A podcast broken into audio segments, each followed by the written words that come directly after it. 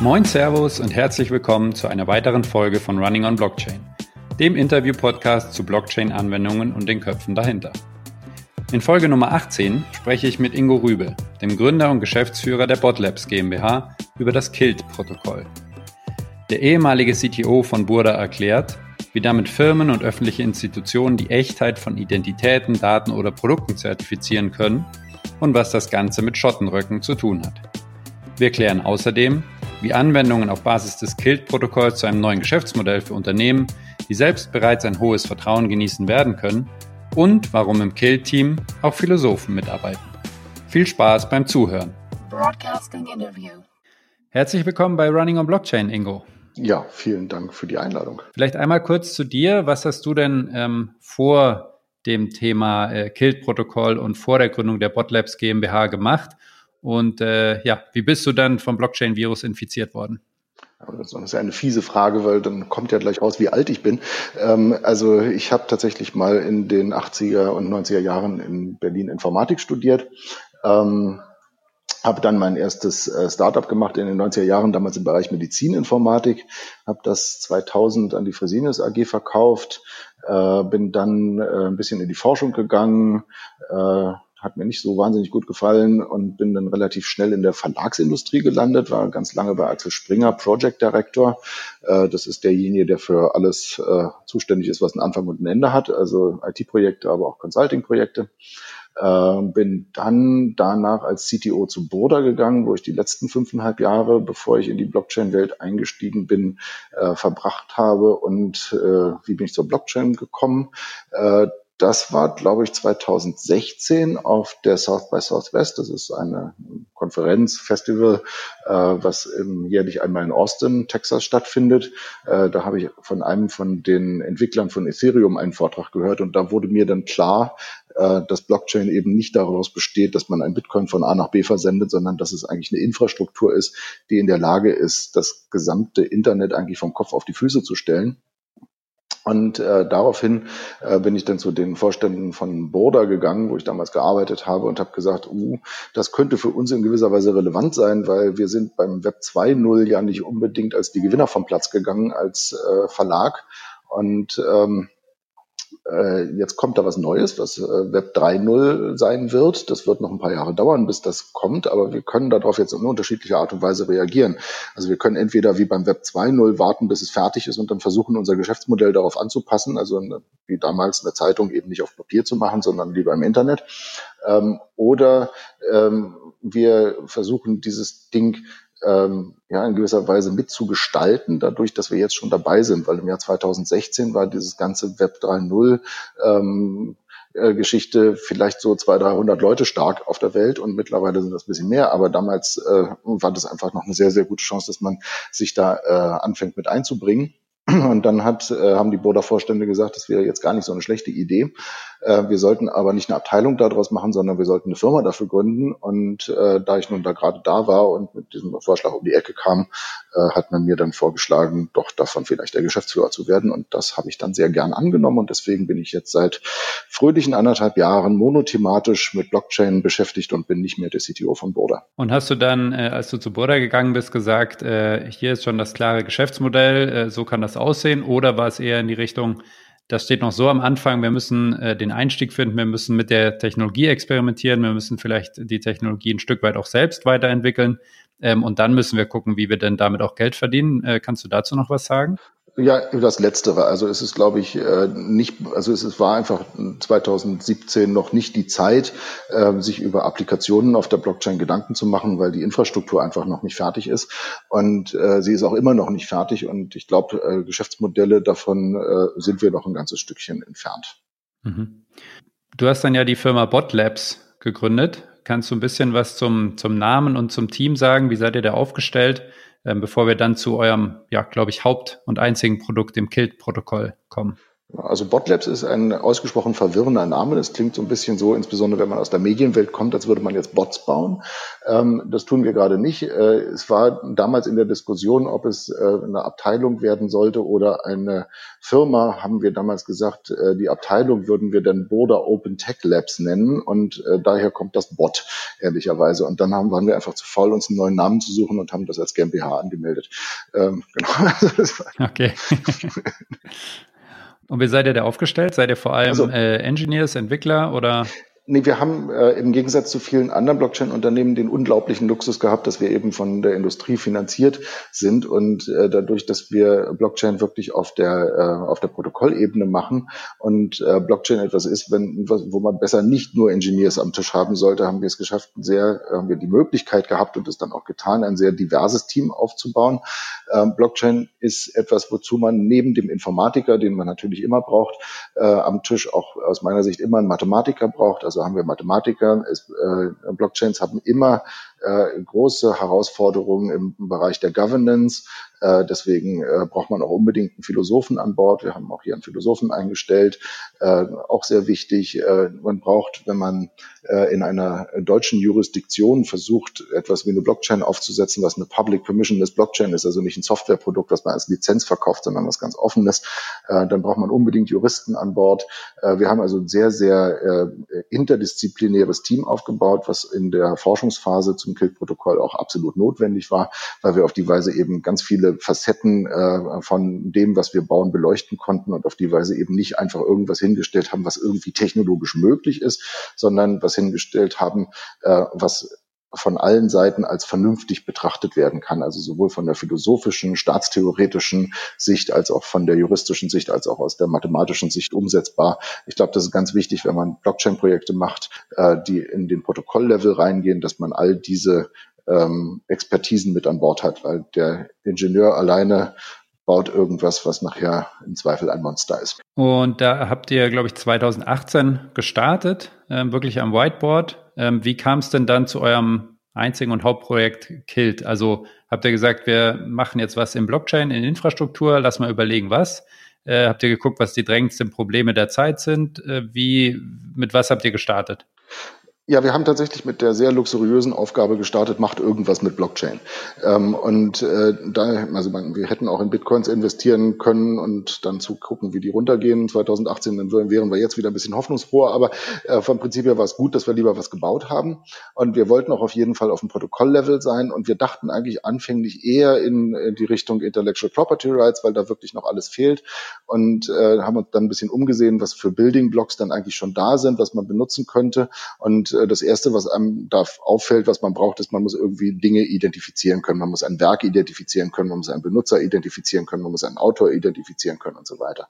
Und äh, da gibt's äh, natürlich jetzt einige Lösungen äh, im Bereich Blockchain, die es äh, auch 2018 am Anfang schon gab. Und wir haben die evaluiert und sind äh, bei zumindest den meisten äh, zu dem Schluss gekommen, also bei diesen Identity-Lösungen, die es da auf dem Markt gibt, ich nenne mal jetzt keine Namen, die kennt jeder, ähm, dass die eigentlich eher ab, als Applikation äh, gebaut sind und weniger als Protokoll. Was bedeutet, sie lösen eigentlich ein spezifisches Problem. Also sie lösen das spezifische Problem, ich heiße Ingo und möchte mich gerne identifizieren.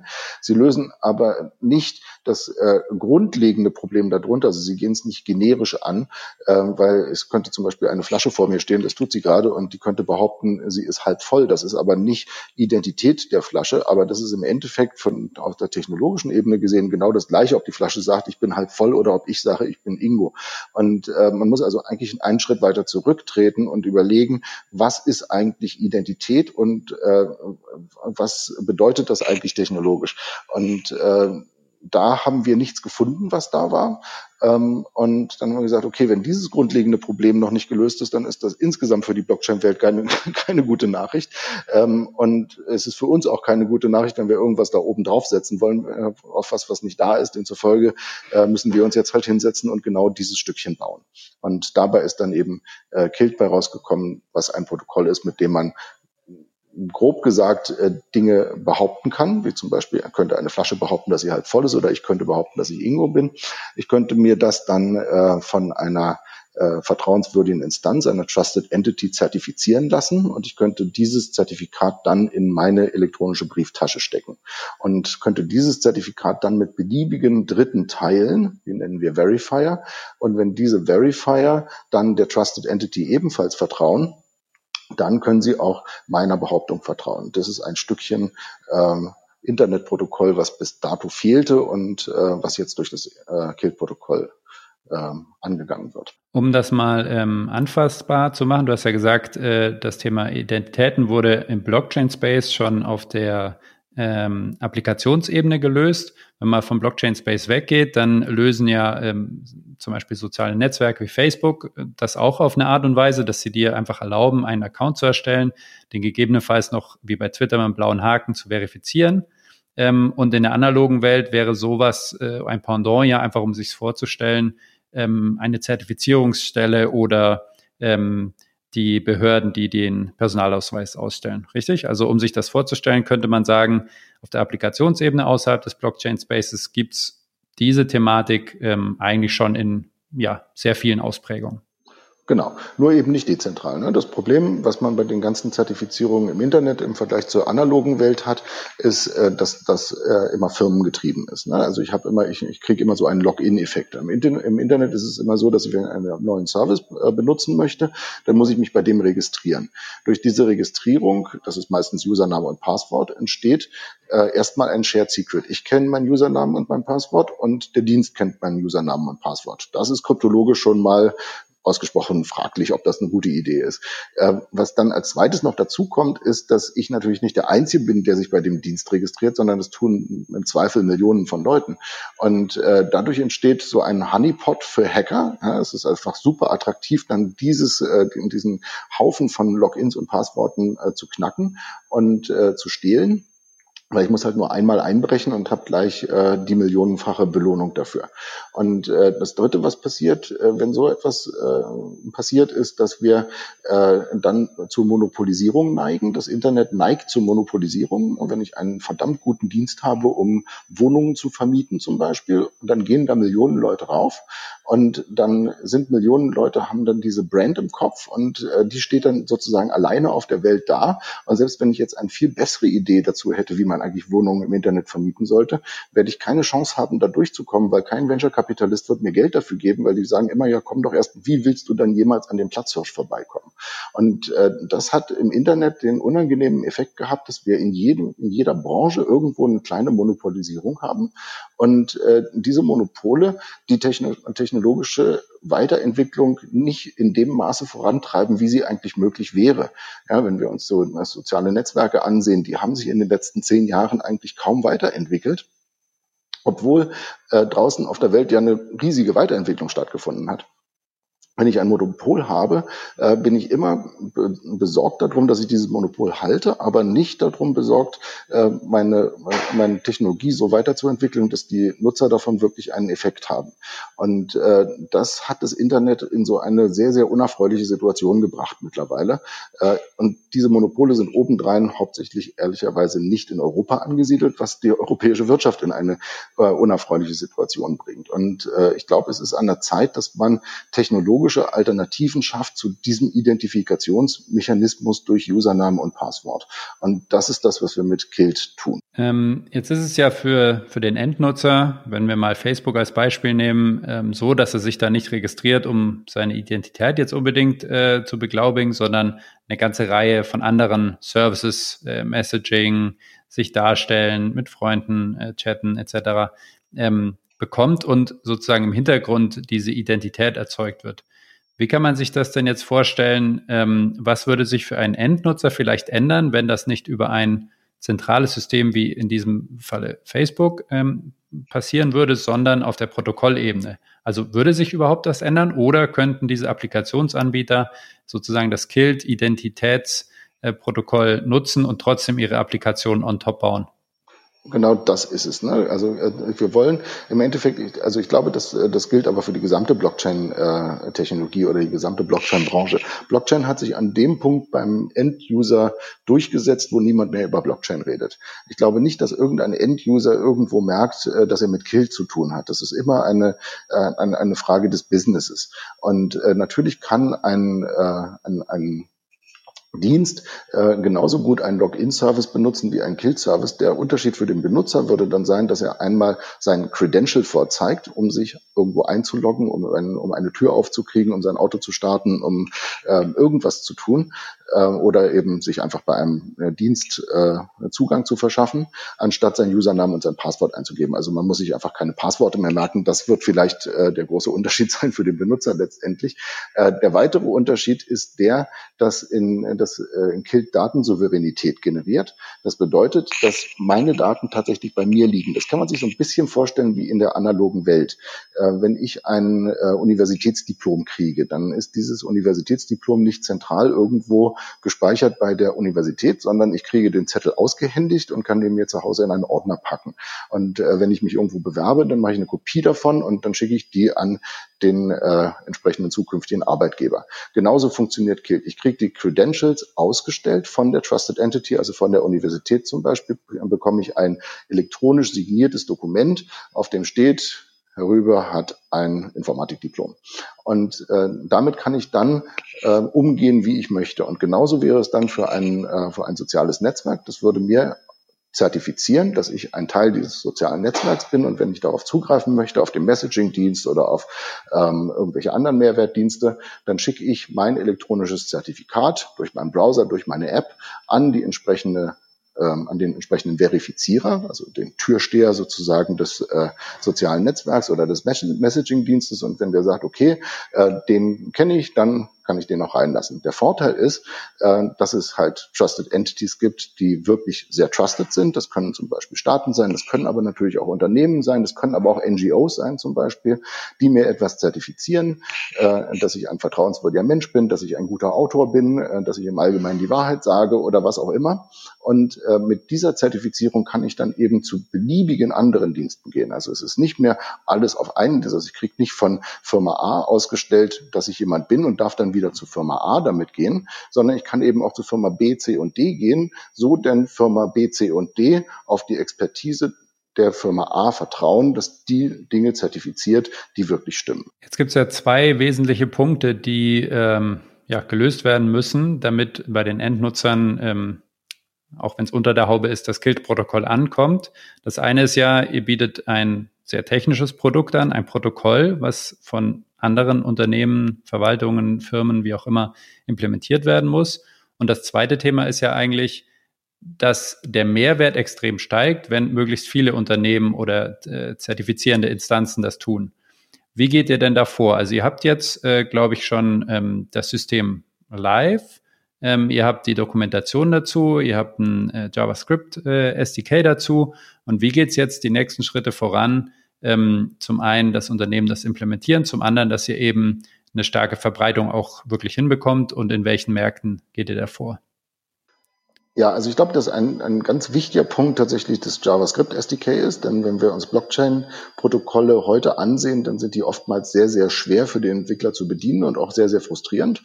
Ähm, und da gehen wir äh, so vor, dass wir sagen, äh, wir müssen die Developer Experience einfach verbessern. Es muss möglich sein, Blockchain-Applikationen zu bauen, ohne dass man vorher sich jahrelang mit Blockchain auseinandergesetzt hat und dann noch sehr ungewöhnliche Programmiersprachen gelernt hat, sondern es muss eigentlich möglich sein, für einen Developer innerhalb weniger Stunden einen Erfolg zu generieren, eine Blockchain-Applikation, die funktioniert.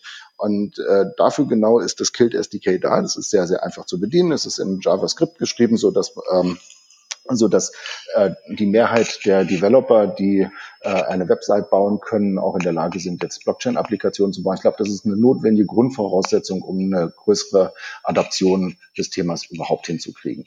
Äh, das Zweite ist, äh, dass wir wenn man ein Protokoll macht, äh, äh, dann verkauft man das ja nicht. Das ist ja äh, Open Source. Demzufolge sind wir nicht in der Lage, jetzt Sales zu machen. Also wir können jetzt nicht eine weltweite Sales-Truppe aufbauen, die überall zu jedem sozialen Netzwerk, zu jeder Behörde hinläuft und sagt, bitte mal benutzen. Das würde sich einfach wirtschaftlich nicht rechnen. Das Einzige, was wir tun können, ist jetzt, dass wir das eben kostenlos zur Verfügung stellen und dass wir viel darüber reden. Wir gehen viel auf Konferenzen, wir machen Hackathons mit Entwicklern, die dann das in ihre Organisation Organisation weitertragen.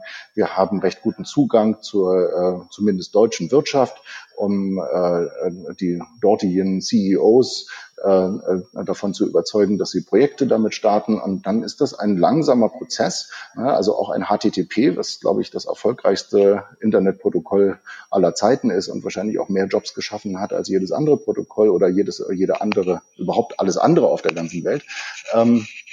Sind wir äh, darauf angewiesen, dass äh, Firmen, Behörden, Einzelpersonen anfangen, sinnvolle Applikationen darauf zu bauen, die dann für die Verbreitung des Protokolls sorgen.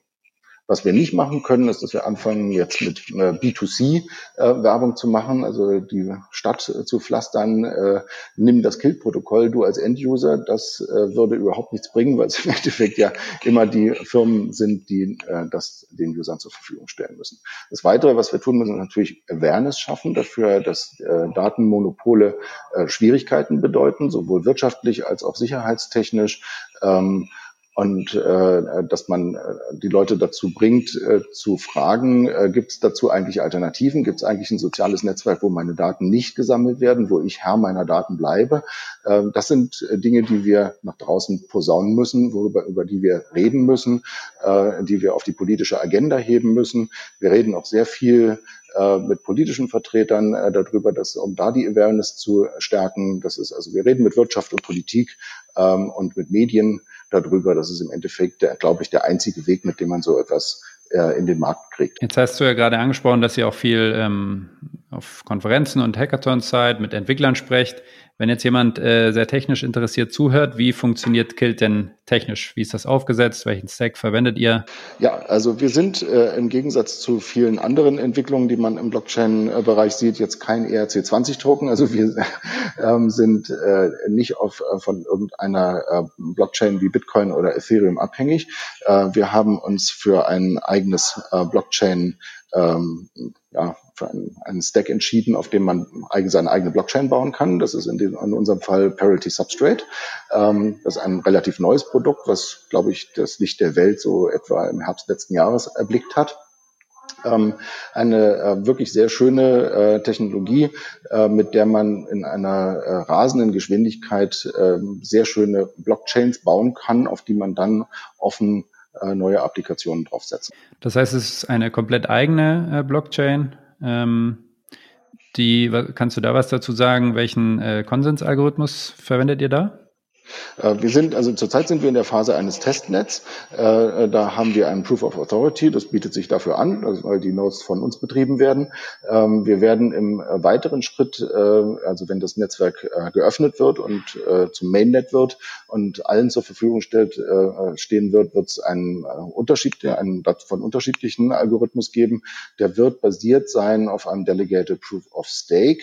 Ähm, er wird aber noch ein paar Varianten drin haben, die für uns sehr spezifisch sind. Mhm. Wen siehst du da als, als Nodes-Betreiber zukünftig? Äh, also wir haben die Möglichkeit, wir haben uns die Möglichkeit durch, äh, offen gelassen durch äh, dadurch, dass wir äh, auf Parity Substrate aufgesetzt haben, ist es für uns technologisch keine Hürde, ähm, äh, als Parachain von Polkadot äh, zu leben. Das Polkadot-Netzwerk, wir gehen davon aus, dass es in diesem Jahr noch live geht ähm, und äh, haben die Möglichkeit, äh, eine ähm, ein, eine äh, Parachain zu werden. Dann werden die Nodes-Betreiber, also die Validatoren, wären dann, äh, würden dann äh, die Leute vom Polkadot-Netzwerk sein. Äh, wir haben aber auch die Möglichkeit, das selber zu tun, äh, also selber ein eigenes äh, Netzwerk von Nodes äh, aufzubauen. Äh, das werden die nächsten Monate zeigen, wenn sich das herausstellt, dass äh, die Industrien, mit denen wir reden, äh, daran äh, stark interessiert sind, ähm, selber Nodes zu betreiben, dann ist das auch eine Option. Da haben wir uns also bis jetzt nicht festgelegt. Ihr habt ja den Kill-Token. Wofür ist er denn und welche Rolle spielt er?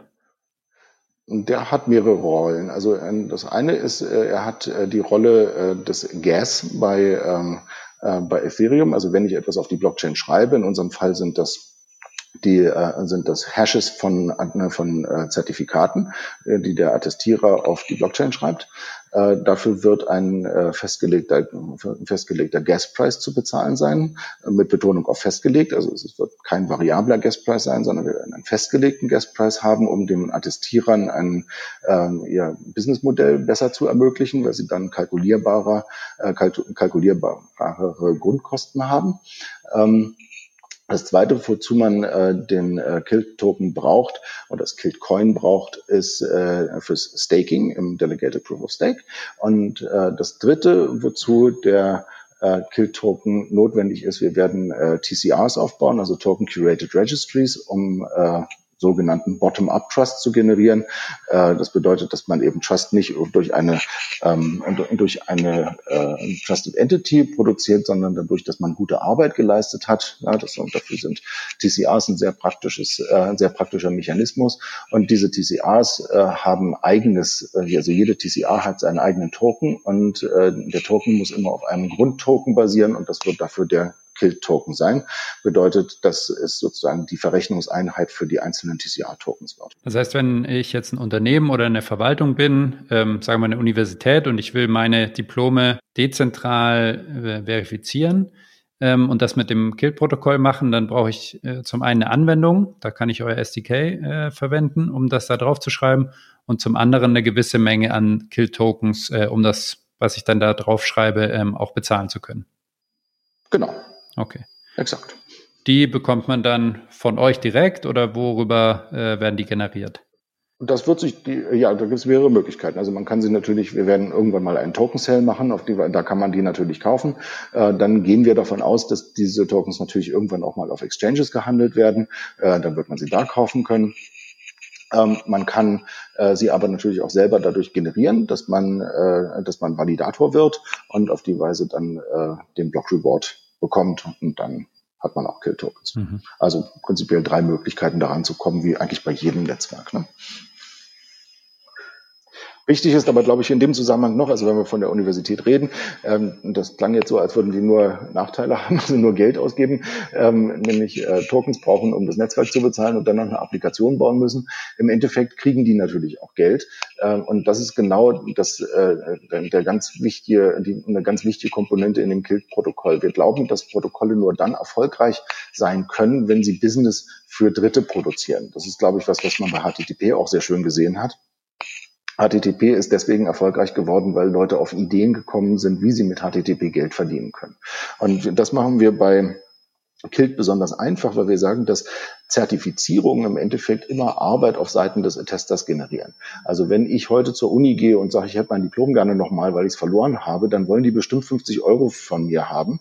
Und das zu Recht, weil die müssen irgendwie in den Keller runter und äh, alte Unterlagen sichten und mir das dann noch, noch neu ausstellen. Also eine Zertifizierung, egal welcher Art, verursacht immer Arbeit. Und diese Arbeit soll vom ähm, Benutzer, also wir nennen den Claimer, soll vom Claimer bezahlt werden. Und zwar auf einem äh, marktgerechten äh, Mechanismus. Also der äh, Attestierer bietet seine Dienstleistung des, der Attestierung für x Euro an und äh, der Claimer äh, willigt da drin ein und bezahlt einen Euro dafür, dass attestiert wird. In diesem einen Euro sind dann die, keine Ahnung, paar Cent, die für die, äh, die für das Schreiben auf die Blockchain äh, nachher notwendig sind, dann bereits enthalten. Aber das Business soll eigentlich durch die Attestierer entstehen. Also was wir, die Leute, auf die wir zugehen, äh, ist, äh, sind die, von denen wir glauben, dass sie einen Trust haben, also dass sie bereits irgendeine eine Art von Trust in ihrem in ihrem Leben aufgebaut haben, eben dadurch, dass sie zum Beispiel eine Trusted Behörde sind oder ein Trusted Unternehmen und, äh, ein, und äh, Mechanismen suchen, mit dem sie diesen Trust in besserer Art und Weise monetarisieren können. Und dafür ist das Kilt-Protokoll sehr geeignet. Mhm. Jetzt äh, kommen wir mal zu den ja, Anwendungen, die es vielleicht schon gibt oder die ihr auch stark diskutiert. Und da würde mich als erstes interessieren, äh, gerade du mit deinem Hintergrund äh, in der Medien- oder Verlagsbranche und bei Burda ähm, und auf der anderen Seite jetzt eben das Thema, äh, was wir alle gerade kennen mit Fake News. Ähm, siehst du da eine Möglichkeit, wie gerade Verlage, Verlagshäuser, Medienhäuser auch den Trust, den ihre Marke vielleicht hat und gleichzeitig wollen sie eben äh, ihren Journalismus finanzieren, dass die auch das Trust-Protokoll in irgendeiner Art und Weise verwenden könnten? Ja, sehen wir tatsächlich einige Möglichkeiten. Ähm, aber wir haben wirklich nicht damit, also man muss uns wirklich glauben, dass wir nicht versucht haben, in diese Richtung zu entwickeln. Wir haben von Anfang an gesagt, dass wir industrieagnostisch sein wollen. Also, dass wir eigentlich für praktisch jede Industrie ähm, äh, eine vernünftige Grundlage zum Bauen von Applikationen äh, herstellen wollen. Und das merken wir jetzt auch sehr deutlich. Also die meisten Leute, mit denen wir gerade reden, kommen eher aus dem Finanzsektor, also Banken, ähm, Firmen, die STOs betreiben, ähm, ähnliche Dinge. Äh, Fintech-Unternehmen äh, reden sehr stark mit uns, weil an, an vielen Stellen hier eben auch äh, Trust Anchors äh, gebraucht werden. Aber tatsächlich äh, äh, haben wir auch noch einen zweiten Gesellschafter, der auch ein Verlag ist, äh, die Ringier AG aus, äh, aus der Schweiz.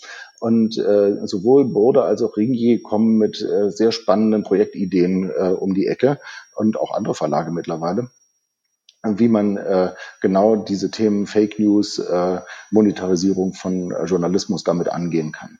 Äh, das äh, geht bei den Fake News ein bisschen in die Richtung, dass man äh, äh, neutrale Instanzen findet, die, äh, die, die die Inhalte von Artikeln bewerten können. Also wie zum Beispiel ja, NGOs, äh, die über bestimmte, äh, die in, in der Bevölkerung einen hohen Trust haben und äh, bestimmte Inhalte dann zertifizieren können, so dass der Verlag dann einen zertifizierten Inhalt ausspielen kann, der dann äh, sehr deutlich eben keine Fake News sein wird, also mit sehr viel mehr Trust versehen ist, als würde es einfach nur der Verlag machen.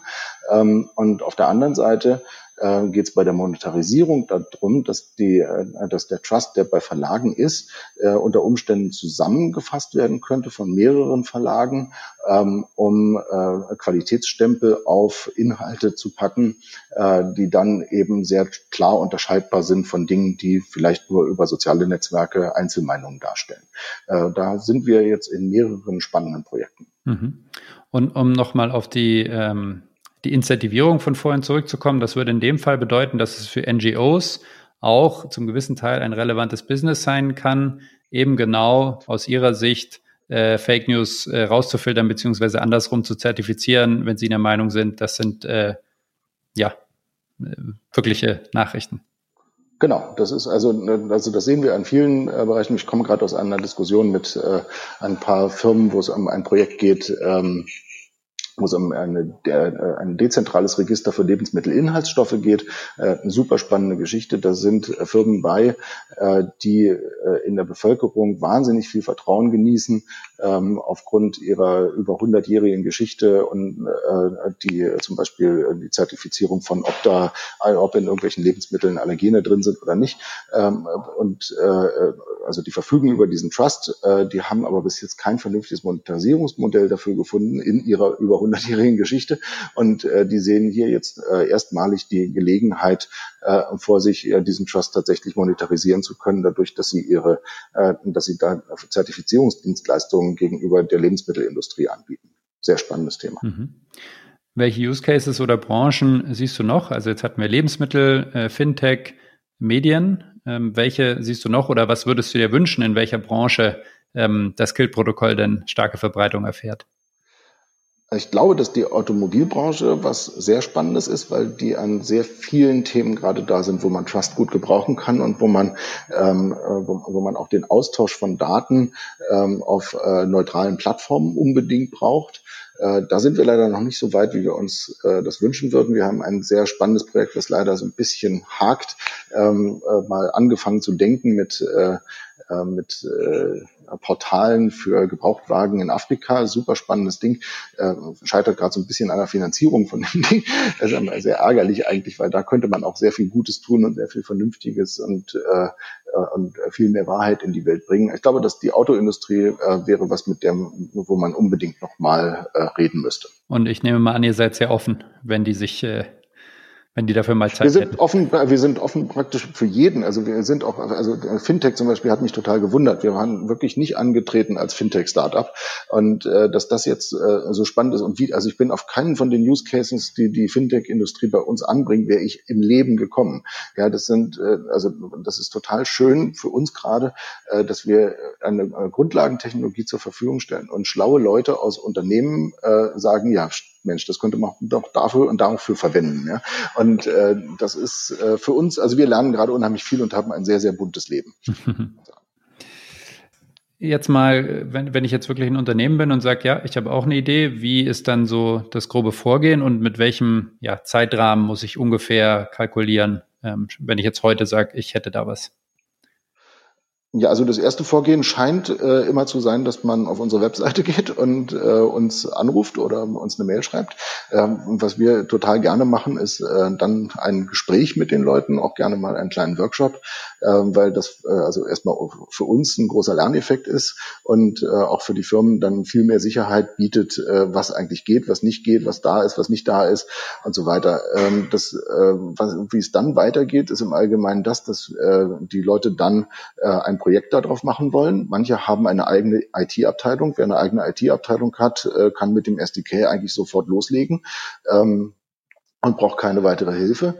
Ähm, wer keine eigene IT-Abteilung hat, für den haben wir ein oder bauen wir immer noch ein äh, Netzwerk von Integratoren auf. Äh, da sind äh, bisher zwei Firmen drin. Äh, diese beiden Firmen verfügen aber zusammen über mehr als 100 Mitarbeiter, so dass man eigentlich jedes äh, Projekt damit äh, sofort stemmen könnte. Wir sind auch nicht an diesen Integratoren beteiligt. Es kann jeder Integrator werden, den wir zertifizieren. Ähm, die Zertifizierung kosten auch nichts. Und äh, das haben wir, das habe ich gelernt aus meinem letzten Open Source Projekt, äh, was ich gemacht habe. Das war Thunder.org. Das ist ein Content Management System von Verlagen für Verlage. Äh, da hatten wir am Anfang den Fehler gemacht, nicht an Integratoren zu denken. Und wir dachten, die Leute werden schon alleine klarkommen. Die wissen ja, sie arbeiten mit Open Source. Ähm, dem war nicht so. Also wir hatten innerhalb der äh, der ersten zwei Monate hatten wir, glaube ich, 150 Interessenten bei mir im Büro zu sitzen, was ein super Erfolg war. Und die haben dann immer gesagt, prima, hätten wir gerne, wann bauen Sie es bei uns ein? Und dann haben wir immer gesagt, Entschuldigung, ich war damals noch bei Boda, wir sind ein Verlag, äh, Sie können von uns gerne eine Zeitschrift haben, aber einbauen werden wir Ihnen sicher gar nichts. Und äh, dann waren die alle wieder weg. Und äh, wir haben auf die Weise so ein bisschen die Marktführerschaft in, in Deutschland vergeben. Das war ausgesprochen ärgerlich. Äh, den Fehler machen wir nicht nochmal. Deswegen haben wir von Anfang an diesmal an äh, Integratoren gedacht und für Integratoren besorgt. Und äh, so kann eigentlich jeder äh, sein Projekt eigentlich sofort losstarten. Ja, und wie lange wird es dauern? Das hängt sicherlich an der Komplexität der Fragestellung. Wenn es integriert werden muss in 100 interne Systeme, was man bei einer Bank natürlich oft hat, weil die auch äh, und, und dann entsprechend auch noch in dem Regulationskorsett einer Bank steht, dann äh, redet man sicherlich über ein Projekt, was Monate bis Jahre dauert. Äh, wenn man über was äh, Kleines äh, redet, dass man jetzt einfach nur Zertifizierer für Ahnung, äh, Lebensmittelinhaltsstoffe äh, sein möchte, äh, dann kann man sich mit, wenn man eine eigene IT-Abteilung hat, innerhalb von Tagen äh, eigentlich eine Applikation zusammenbauen. Kannst du einschätzen, wann die ersten Applikationen äh, vielleicht für den Endnutzer dann nicht sichtbar, dass es äh, auf Kilt basiert, ähm, aber wann die kommen werden, wann die ähm, verfügbar sein werden?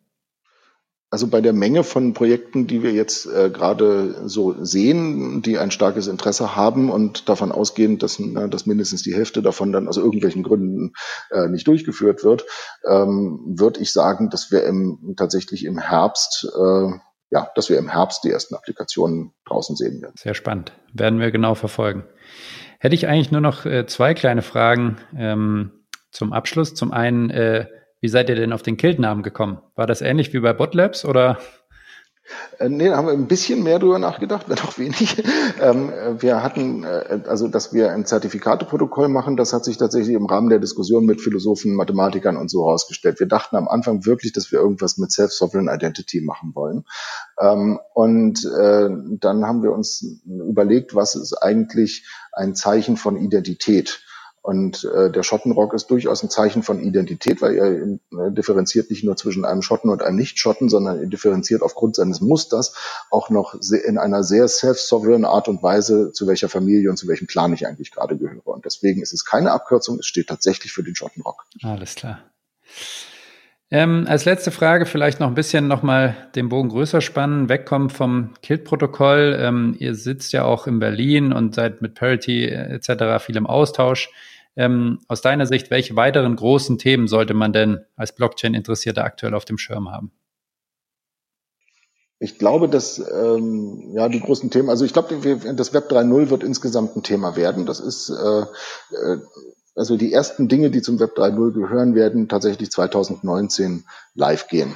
Und äh, das wird dann wieder ein bisschen brauchen, bis sich das äh, in die Köpfe äh, gepackt hat. Aber das ist was, was man unbedingt auf dem Schirm haben sollte. Dazu gehört ne, neben äh, Polkadot, was hoffentlich dieses Jahr noch live geht, äh, was glaube ich ein, ein, ein ja, also Du weißt, es sind die gleichen Leute, die hinter Ethereum damals gestanden haben. Da kann man davon ausgehen, dass da technologisch äh, was Großartiges kommt. Und ich habe auch den Eindruck, dass es wirklich jetzt sozusagen die nächste Generation äh, der, der Blockchains ist. Also ich nenne das immer so die äh, dritte Generation der Blockchains eigentlich. Die erste war, wir schicken Geld. Die zweite war, wir ermöglichen Applikationen. Äh, die dritte ist, äh, aus meiner Sicht sind das die Purpose Chains, also Dinge, also äh, Chains, die tatsächlich einen eine Sache gut machen können, wie zum Beispiel wir machen äh, halt Zertifikate gut und äh, durchdacht bis zum Ende. Ähm, Polkadot ist in der Lage, Interoperabilität zwischen den Blockchains darzustellen. Aber was, glaube ich, auch ein ganz wichtiger äh, Bestandteil sein wird, ist zum Beispiel Filecoin, von denen wir auch, glaube ich, hoffen, dass sie dieses Jahr noch live gehen. Zumindest waren so die letzten Nachrichten. Ähm, was äh, in der Lage sein wird, äh, den, den äh, ganzen Cloud-Market, den wir haben und der ja auch komplett amerikanisch dominiert ist bei uns. Also wir haben keinen Cloud-Service, der aus Deutschland kommt ne, oder aus Europa. Und äh, der da ein, zu einer Demokratisierung führen wird, äh, das ist, glaube ich, auch ein ganz wichtiges Projekt. Und ähm, ich hoffe, dass wir von dieser Art von Projekten in den nächsten ein, zwei Jahren noch mehr sehen. Aber also was ich auf jeden Fall auf dem Schirm hätte, jetzt sind Dinge wie Polkadot und Filecoin, äh, weil die starten diese, diesen evolutionären Prozess, dass wir von dem Web 2.0, was wirklich an vielen Stellen kaputt ist, ähm, zu einem Web 3.0 kommen, was wieder vernünftig gedacht ist. Das, das würde ich jetzt als Blockchain-Denkender sehr stark auf dem Schirm. Super, dann sind wir schon am Ende der Zeit wieder angelangt. Ähm, vielen, vielen Dank für deine Zeit. Äh, sehr interessant ja, und äh, ich bin wirklich sehr gespannt, was die ersten Anwendungen sein äh, werden und kann mir vorstellen, dass die Diskussionen da extrem vielseitig und äh, erfrischend sind. Ich hoffe auch. Sehr gut. Vielen Dank für die Einladung. Dankeschön. Dann bis bald mal bis wieder. Dann. Danke. Tschüss. Interview confirmed. Vielen Dank fürs Zuhören. Wenn euch diese Folge von Running on Blockchain gefallen hat, hinterlasst uns doch bitte eine positive Bewertung bei iTunes, damit auch andere unseren Podcast leicht finden können. Und falls ihr spannende Blockchain-Projekte aus Deutschland, Österreich und der Schweiz kennt, von denen ihr sagt, die sollten wir auf jeden Fall einmal interviewen, dann schreibt uns einfach eine kurze E-Mail an kontakt at runningonblockchain.com. Bis zur nächsten Folge von Running on Blockchain.